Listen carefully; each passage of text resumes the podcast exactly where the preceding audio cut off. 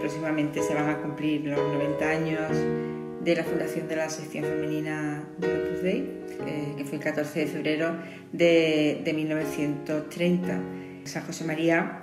había empezado a trabajar, difundir ese mensaje de santidad en medio del mundo cuando vio el Opus Dei el 2 de octubre del, del 28. Pero en principio no contaba con que hubiera mujeres. No sabemos exactamente por qué, pero empezó a trabajar con, con hombres. En 1930, eh, cuando estaba celebrando la Santa Misa en casa de la marquesa de Onteiro,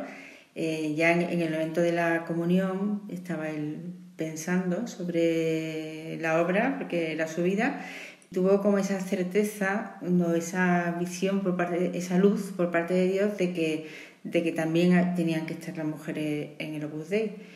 porque si no, pues muchas realidades profesionales, vitales, sociales, se quedarían incompletas, no, no les llegaría ese eh, ese espíritu de, santificación. San José María años después decía, mm,